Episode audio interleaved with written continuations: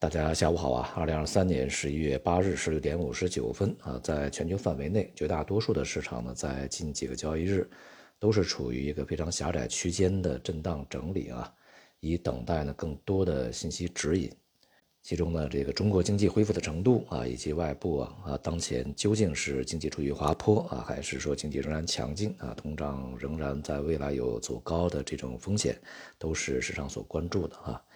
有些信息呢还是非常的呃具有可看性啊，呃，那么在今天这个召开的二零二三年金融街论坛会议上面呢，央行行长潘功胜啊做了比较重要的这个发言。从这个发言内容上看呢，呃，相当的具体啊，也就是体现出来一个技术官僚呢他所关注的一些这个政策的细节啊。和一些这个实施的依据啊，以及政策实施的路径啊。那么首先呢，在这个对于经济的评价上啊，他讲的在今年百分之五的目标呢实现应该是没有问题的啊。更为重要的是呢，他对更长远经济发展的一种表述啊，他讲呢需要平衡好经济增速和增长的质量和可持续性啊。我国经济啊需要合理增速，但更重要的。是实现高质量、可持续的发展，转变经济增长方式比追求高增长速度更加重要。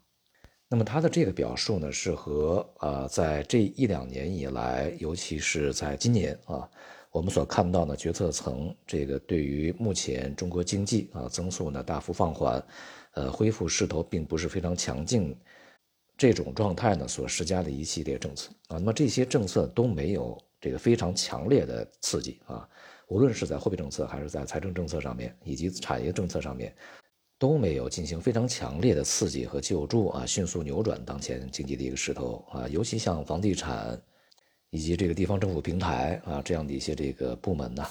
并没有这个绝对杜绝啊这些部门的一些风险的发生啊，而是呢通过这个相对非常温和的手段，保持整个这个。经济运行的一个相对稳定啊，使风风险的缓慢的释放，但并不去阻隔风险。因此呢，我们可以得出这样一个结论啊，就是在这几年时间里面，中国经济呢实际上是面临着，呃，与以往过度的依赖房地产、过度的依赖基建投资去拉动啊经济增长的模式呢，向更高质量的啊，也就是说呢，制造业啊升级。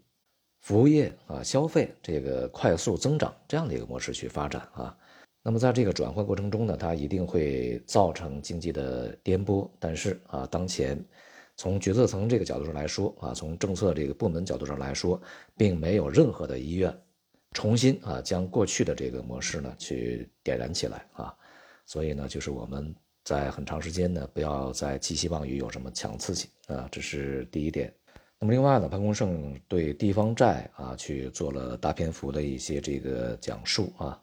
首先呢，他强调了地方债存在的部分的合理性啊，以及呢这个发展能力啊。他讲了地方债有两个特点，一个呢是主要用于啊基础设施的投资啊，这些基础设施呢有实物资产支持的，对于经济呢是有好处的啊，有贡献的。那么第二个呢是大多数地方债务呢都是集中在。经济规模较大啊，经济增长较快的一些省份，那么这些省份呢，它是有能力去这个化解债务的啊。换句话说呢，就是地方债目前呢还不至于啊引起这个非常大的这种系统性金融风险。同时呢，对这些年啊这个央行啊对地方债务的这个解决呢做的一些工作啊。比如呢，啊，对于这个债务负担较为呃严重的一些地区啊，严格控制这个新增政府投资项目啊，这就是压啊。同时呢，引导金融机构通过展期、借新还旧、置换等方式分类施策啊，化解存量债务风险，这就是保啊。那么非常重要的是呢，潘功胜提到了一点，就是在必要的时候啊，这个中国人民银行也就是央行啊，还将对债务负担相对。较重的地区，这个提供应急的流动性支持，同时呢，还要这个推动啊，地方政府和融资平台啊，通过啊盘活或者是出售资产等方式啊，筹措这个资源来偿还债务啊，这一点是非常重要的。我在之前呢也反复讲过啊，就地方债务的处置分几个步骤啊，那么通过这个正常的啊财政的收入来去偿还债务，这是一方面。那么同时呢，借新还旧、展期置换，这是另外一方面啊。那么到最后还有负担的话，恐怕就要去通过这个出售资产的方式啊来去解决了。那么如果出售资产仍然解决不了，到最后的时候啊，那么这些年我的观点是呢，最终啊恐怕呢要实施中国式的 QE 啊，来去解决这个问题。那么潘功胜所讲的啊，这个紧急的流动性支持啊，是否就属于中国式 QE 的一种呢？我们接下来看啊，在处置的这个过程中，尤其明年啊可能会陆续出现这样的一些这个动作啊。相对于这个地方债而言啊，对于房地产方面的表述啊啊，就相对的篇幅小得多啊。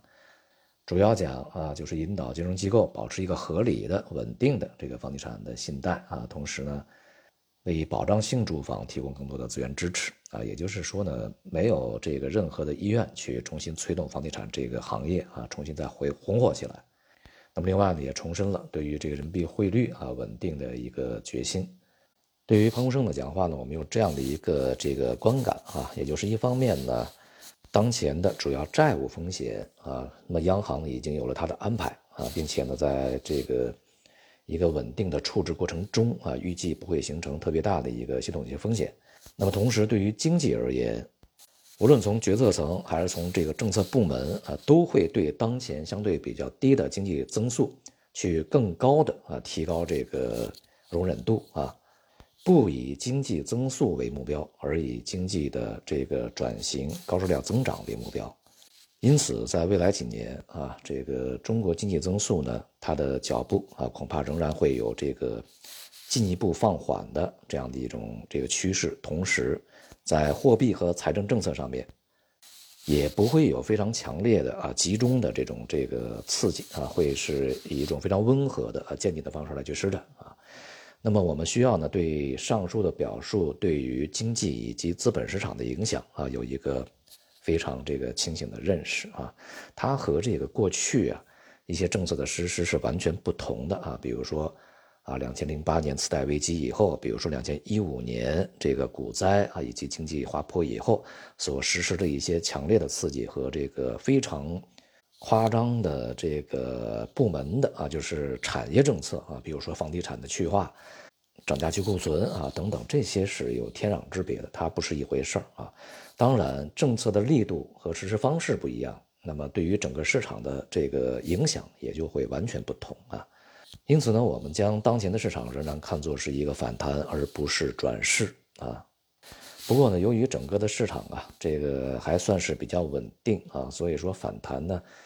大概率啊，还有条件呢，持续一段时间啊，还是可以参与的。但是参与的过程中，一定要去清醒的认识到，这是反弹而不是转势啊。好，今天就到这里，谢谢大家。